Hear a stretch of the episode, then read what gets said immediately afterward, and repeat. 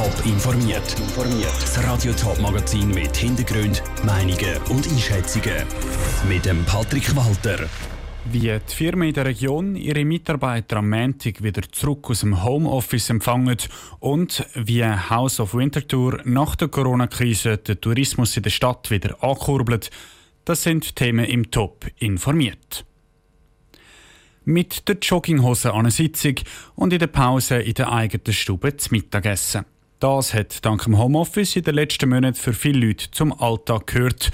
Heute könnte aber auch für viele vorerst der letzte Tag im Stubenbüro sein. Der Bund hat die Homeoffice-Pflicht nämlich aufgehoben und wird wieder in eine Empfehlung umgewandelt. Ob sich die Büros in der Region drum ab Montag wieder mit Menschen füllen, die Vivian Sasso hat nachgefragt. Noch einmal die den Laptop abfahren und dann gibt es keine Homeoffice-Pflicht mehr. Aber am Montag können die Arbeitgeber selber entscheiden, ob sie ihre Leute wieder zurück ins Büro holen wollen oder nicht. Die AXA überlässt die Entscheidung grösstenteils den Angestellten, erklärt der AXA-Mediensprecher Urban Henzeros. Er rechnet damit, dass die Leute tröpfchenweise wiederkommen. Wir haben nicht eine aktive Empfehlung dass Mitarbeiter sollen zurückkommen sollen, sondern wir bieten die Möglichkeit, dass Mitarbeiterinnen und Mitarbeiter wieder ins Büro kommen. Aber wir haben da auch gewisse Vorgaben. Büros sollten höchstens zu 50 Prozent beleidigt werden. Man muss den Abstand natürlich einhalten. Klare Regeln gelten auch noch in der St. Galler Stadtverwaltung, wenn die sich nächste Woche wieder mit mehr Mitarbeitenden füllt.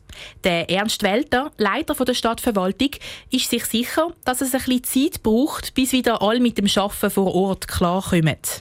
Da stellen wir fest, dass sich zahlreiche Mitarbeitende auch an den Zustand vom Homeoffice, von einem Teil von Homeoffice, auch durchaus gewöhnt haben und jetzt natürlich fünf Tage in der Woche wieder vor Ort sein, auch wieder eine Umgewöhnung ist. Also ich würde sagen, da geht es so quer durch, es ist ein Teil Teil. Ähnlich tönt es beim Medienunternehmen Gavelti zu Gossau im Kanton St. Gallen. Der Geschäftsführer Claudio Gavelti freut sich aber vor allem, dass mit dem Ende der Homeoffice-Pflicht vieles auch wieder ein bisschen unkomplizierter wird.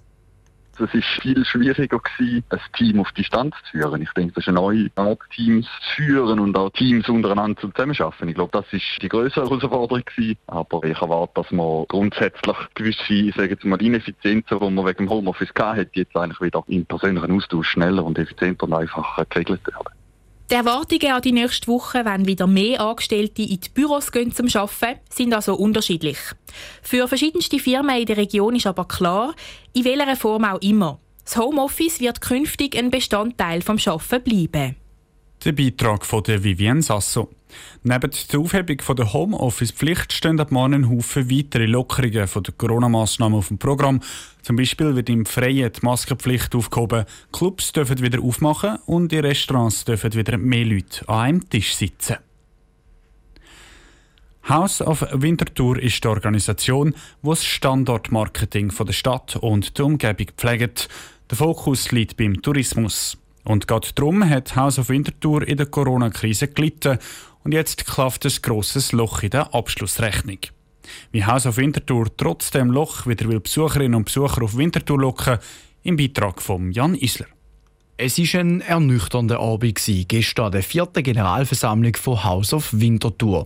House of Winterthur verzeichnet im Geschäftsjahr 2020 einen Verlust von rund 25.000 Schweizer Franken. Das hat vor allem mit den Mitgliedern von House of Winterthur zu tun, erklärte Samuel Roth, Direktor von House of Winterthur. Bei den Mitgliedern kommt ein grosser Teil von der Hotel. Die zahlen pro Logiernacht zahlen die äh, einen Betrag von Franken 2,50 und die Logiernächte haben aufgrund von Corona im Jahr 2020 haben sich die halbiert und entsprechend ist auch der Betrag um rund 250.000 Franken gesunken.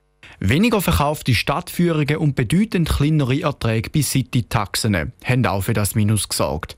Doch der Kanton Zürich unterstützt House of Winterthur mit Unterstützungsgeldern. Die sind viermal so hoch wie das Minus in der Kasse. Das ist Grund genug, um jetzt Ärmel krempeln. Konkret heißt das, Winterthur soll wieder den Weg auf die touristische Landkarte der Ostschweiz finden nach der Corona-Krise.